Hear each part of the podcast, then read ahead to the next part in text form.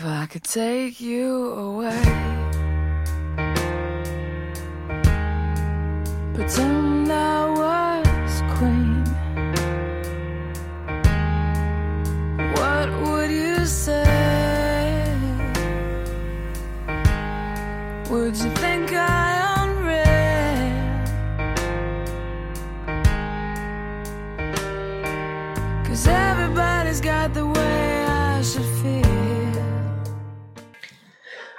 各位听众，您现在收听的是 FM 幺零六点九路人电台，男孩的复数是 gay，很感谢各位听众在深夜聆听路人的电台。如果你喜欢路人电台，请把它推荐给你的基友们。如果你想跟路人有进一步的互动，可以关注路人的微信公众号，那联系方式呢都在节目简介当中。路人期待与你们的相遇。现在是凌晨三点五十五分，路人刚加刚下班，然后回到家中，想着说呢，就来给大家录一期节目吧。嗯，虽然现在已经是凌晨四点了，但是好像过了那个瞌睡劲儿了。最近跟几个好基友一起聊天，然后才得知大家好像都有了男朋友，而且都是最近一段时间的事情。突然有一点点伤感，伤感的点不在于说为什么自己还单身，然后其他人都有男票，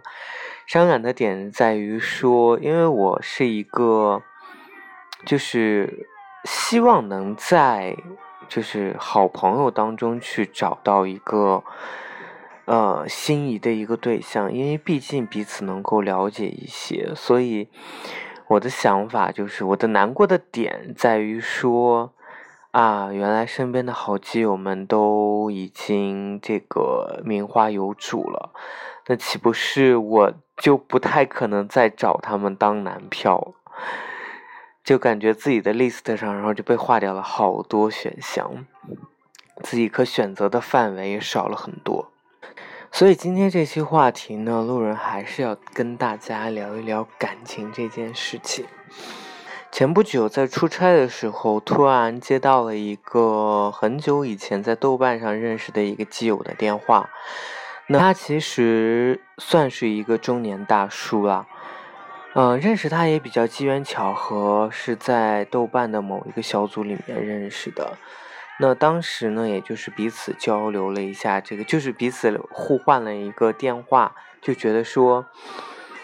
嗯，可以在寂寞的时候可以聊以慰藉一下，打个电话聊聊天什么的。所以有几次他确实给我打过电话啊，大概能够了解他的一些。情况，那这个中年大叔呢？他呃，今年应该，我觉得应该有四快四十了吧，可能三十八九的样子。呃，是在一个国企单位工作。那他的工作性质呢，就属于家跟呃工作的不在一个城市，这样就是每上两个月的班，然后回回家休一个月的这样的。这样的一种工作状态，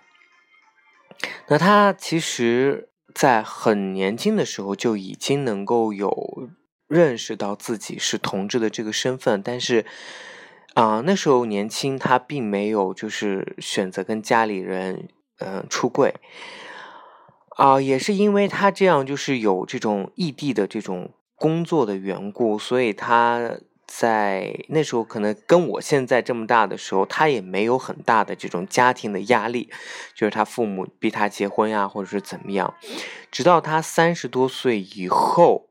可能大概三十一二岁了，那他的家里人就不断的去给他释放，就是传达那种就是要结婚生子的这种压力。嗯，所以他当时呢，也是迫于这样的压力，找了他的第一任妻子。他的第一任妻子呢，其实是一个拉拉。那其实，在跟拉拉结婚之前呢，就他们两个就已经沟通好了，彼此就是呃，彼此的身份这是肯定是明确的，然后彼此在这个婚姻当中需要去维持的一些关系，需要去做的一些面子工程，啊等等的这些东西，他们都是有事先沟通的。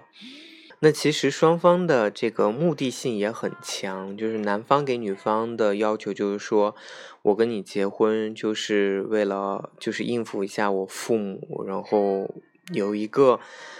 看似很完美的这种所谓的婚姻生活，那女方找男方呢，也是因为女方家里有这个要被征地了，就是家里有有地被征，然后需要结婚，多一个这个所谓的这种人口来分得更多的这种政府的赔偿金额。所以呢，当时他们俩就是算是各自有各自的目的，然后去完成了这桩婚姻大事。后来呢，因为这个大叔的家里呃急着去催他要生小孩，于是他就跟拉拉在商量这件事情，他希望拉拉能够跟他尽快的去有一个爱情的结晶。啊，来怎么说呢？其实就算是应付他的父母吧，就是好歹也是有一个，就让他的父母能够享受到这种带孙子的乐趣。所以他当时就跟拉拉提了这样的一个要求，并且呢，在他后来的这个，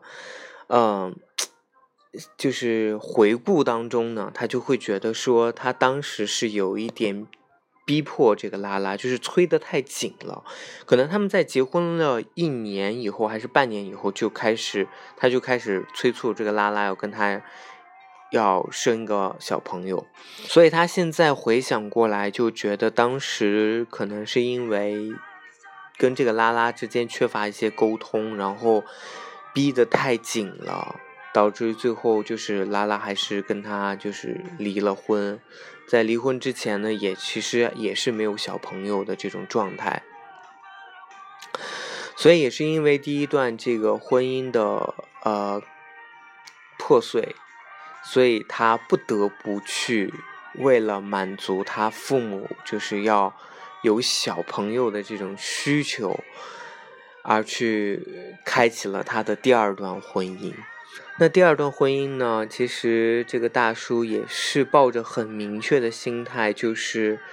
我只希望对方要给我生一个孩子的这种目的性去的。所以呢，他当时找了一个，他给我的说法就是找了一个农村的一个妇女。然后在结婚之前呢，这个大叔就明确的跟他的第二任妻子就有说，就是。其实我们大家也都是互相利用，就是我需要你来帮我生一个小朋友，那我可能就是我能够给你提供更好的这种物质生活，所以他们俩当时其实达成了这样的一个协议，我我认为是一种协议哈。结婚大概一年以后呢，他的第二任妻子就怀上了小宝宝。然后现在这个小宝宝应该已经大概都两两三岁了吧？那他的父母其实是就是男方的父母是很开心的，就是能够有一个小朋友让他们去照顾，他们去慢慢抚养成人。那因为是异地工作的这种关系，然后再加上他的第二任老婆也是 有这种利害关系嘛，所以。呃，小朋友呢都是由他的爷爷奶奶在带，他的母亲呢也没有再去照顾他的小朋友，而且现在的这个状况就是，我听这个大叔给我讲，就是现在的状况就是，小朋友就长期的在爷爷奶奶家中生活，因为大叔都工作的时候不在他住的这个城市嘛。嗯，现在呢，就是女方给他提出了要求，就是说可以离婚没有问题，但是你要给我补偿。那这个补偿呢，他当时给我讲的是大概要可能要个二十多万。嗯，所以大叔还在考虑这个问题，就是二十多万大概需要多久能够给他付清？是不是如果这二十多万给了以后，就能真正的就是孩子归他来抚养，就是不会再有任何的其他的这种瓜葛或纠纷？其实大叔的父母呢，也是知道他的身份问题的。大叔在第一次离婚以后呢，就其实并不想赶紧的就再找一个结婚生子的对象。那也是因为在他父母的这种逼迫之下呢，嗯，大叔就出柜了，出柜了，告诉他的父母就是他的身份问题。但是他的父母虽然能，虽然能够接受他的身份，能够接受他是个 gay，但是还是希望他能够有一个小朋友，也希望他有一个后代。所以大叔也是因为这样的缘故，嗯，开启了他的第二次婚姻。那现在呢，就是前不久大叔给我打了这个电话，也就是讲他的最近的一些状况。其中他说的一个情况就是，他跟他的第二任妻子要准备处于这种婚姻破裂的这种情况，然后他就是在思考怎么去处理这个问题。那其次呢，就是。他告诉我说，其实他现在工作的那个城市也是一个比较不是很发达的这样的一个城市。他在这座城市当中呢，他告诉我，他遇到了自己喜喜欢的那个男生。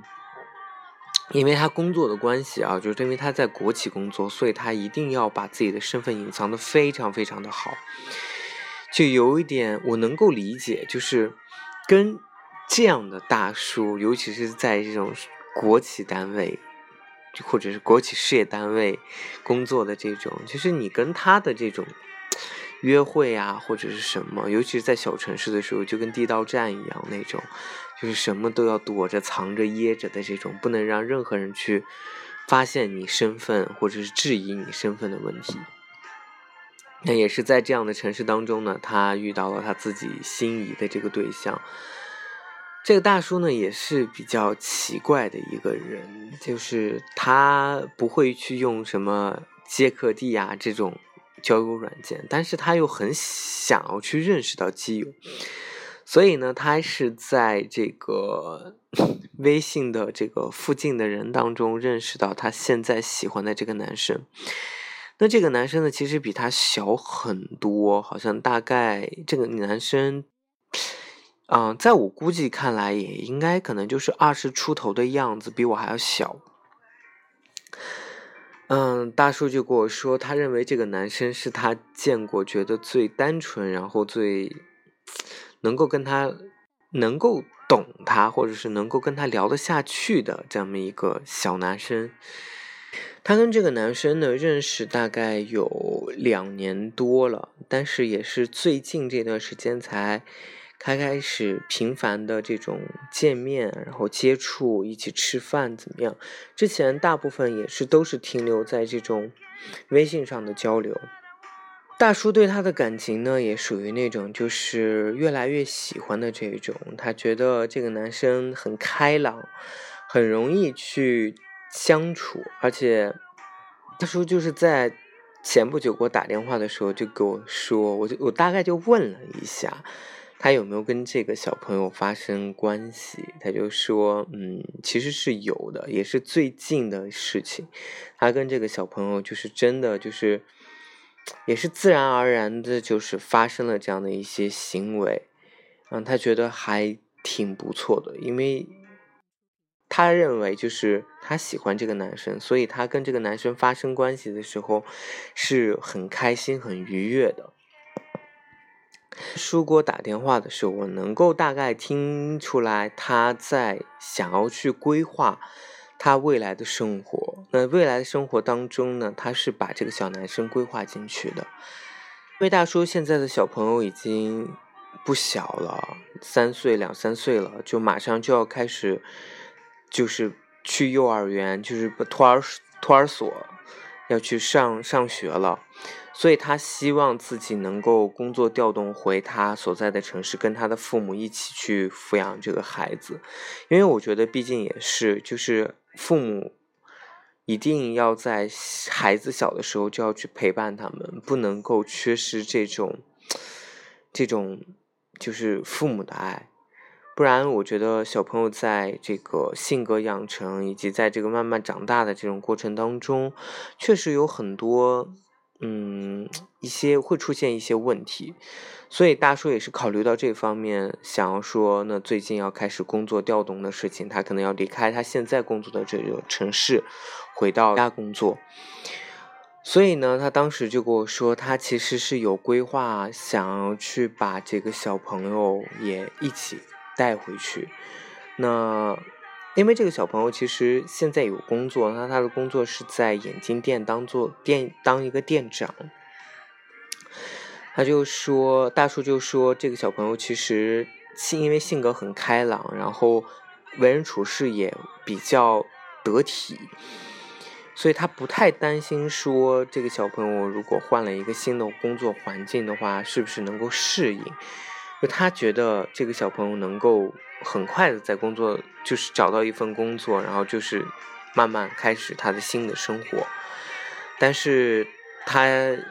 也要准备去跟这个小朋友开口，问他到底愿不愿意跟他一起回到他所在的那个城市，跟他一起去生活。因为其实大叔有。应该有房有车了，在他所生活那个城市已经有房有车了，所以小朋友回去的话也不会有太多的这种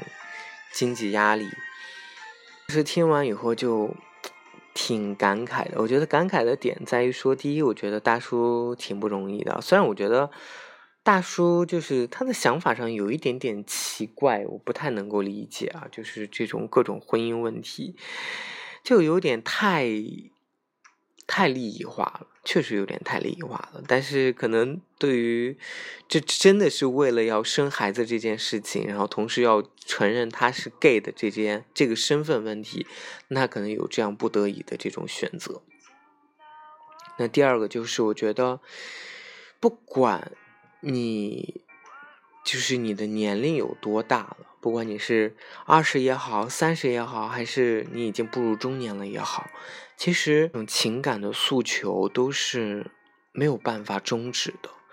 是再老，你也希望你自己身边能有一个陪伴的人，你也希望自己能够把你的这种感情能够去寄托在某一个人身上，某一个你喜欢、你钟爱的那个人身上。所以，其实感情真的无关于年纪，然后无关于你的身份。一个人真的是一件很本能的事情，佩服这个大叔，他已其实已经步入中年了，但是还在奋力这种追爱的这种过程。他也希望自己能够遇到他生命当中能够陪他走下去的那个人，他还在不断的去寻找。即使这个男生是一个很年轻，比他小很多的这样的一个人。他也在用心的去去恋爱，然后去考对方，把对方也规划到自己的生活当中。那最近还有一个也是啊，很久没有联系的一个朋友，就突然就联系了一下。联系的原因是因为他担心我最近的这个电台会被封杀，所以就有在这个私信上就是给我留言。后来就聊了两句，就问了一下最近的一个状况。嗯，虽然这个基友呢，他其实有我我知道他的感情故事非常的坎坷，但是他这么多年来都只钟爱那一个男生，就是到我最后一次跟他联系的时候，他还是对那个男生就是痴痴念念，但。这次跟他联系以后，就问他说最近生活怎么样？他说他去到了一个非常非常小的一个城市，这座城市呢叫做也不能说非常小吧，就是一个二线城、二三三线城市，叫新乡。那我就当时挺纳闷的，我说你为什么会去这个城市啊？他说他是因为喜欢的那个男生在这个城市。我当时以为，我当时就挺纳闷的。我说你喜欢的男生其实不是在另外一个城市吗？他说原来他已经喜欢上另外一个男生了。我当时特别特别的讶异，讶异的点在于说，在我的印象里，这个男生他是属于那种死心塌地的爱一个人，就是忠贞不渝的那种。当我知道他有了新的喜欢的人的时候，我真是特别的诧异，而且为了喜欢的人背井离乡，离开了自己。生活多年的这个城市，然后他的家里人也在那里，他的所有的这个亲戚朋友，包括他的事业是在那个城市发展的。他现在居然可以去放弃这一切，去到一个三线城市，跟他所谓的喜欢的人在一起。我觉得真的是一件让我听起来特别不可思议的一件事情。他这么回我了一句话，他说：“趁还没老过气，还要再深刻的。”激烈的相爱一次，哎，我当时听完他说的这句话，哎呀，有一点点想要热泪盈眶的感觉，就是挺佩服他的。就因为他比我年长，他今年他应该跟老酸奶差不多大，所以其实当他说完这句话的时候，我真的，哎，我觉得大家真的好不容易啊。就是即使我们过了一定的岁数，当这个岁数可能在某些人看来已经不年轻了，已经不小了，但是大家还在勇敢的去爱着，勇敢的去追求自己的幸福。我觉得这是真的是一件特别特别难得的事情。所以说，喜欢一个人，然后喜欢被爱的那种感觉，或者想要恋爱的那种感觉，就真的是不是说你。真的是老了就不会怎么样了，而是说越老，或者是年纪越年长，你的这份心会越渴望，越去迫切的想要去找到自己对的那个人，想要去勇敢的去爱。我觉得我的这首背景音乐的歌词写的很棒，就是他是这么说的，就是。如果我能带你远走高飞，像个女皇一样，你会说些什么？你会认为我不现实吗？因为每个人都代替我来感受，每个人都说我不会成为你的爱人，但我依依然想成为你的爱人，想成为你现实中的真爱。所以我觉得我特别佩服我今天所说的这两个，一个是年长的。大叔，另外也是算是一个哥哥，他们真的是无外乎自己的这种身份问题，无外乎自己的年纪问题，在勇敢的去喜欢着自己喜欢的人，在追求着自己喜欢的人，不管他们之前生活经历经历了一些什么。好的，不好的，什么离婚呐，什么暗恋呀，等等的这些问题，但是他们还在勇敢的去追求着自己的幸福，并没有因为之前的一些不好的经历而想要去放弃之后能够未来更好的生活。所以我也希望大家。能够积极阳光的去生活，即使你之前有太多不好的这种感情经历，但是还要勇敢的去爱，勇敢的去追求你自己喜欢的那一个人。虽然我们都不知道未来会不会有一段很美好的结果，当然这个不美好的概率可能会更大一些，但是就像。这个我的这个基友说的一样，趁你还没有老过气的时候，还要再深刻激烈的去爱一次。好了，各位听众，那今天的这期节目呢就录到这里，再次感谢各位听众在深夜聆听路人电台，晚安喽，各位听众。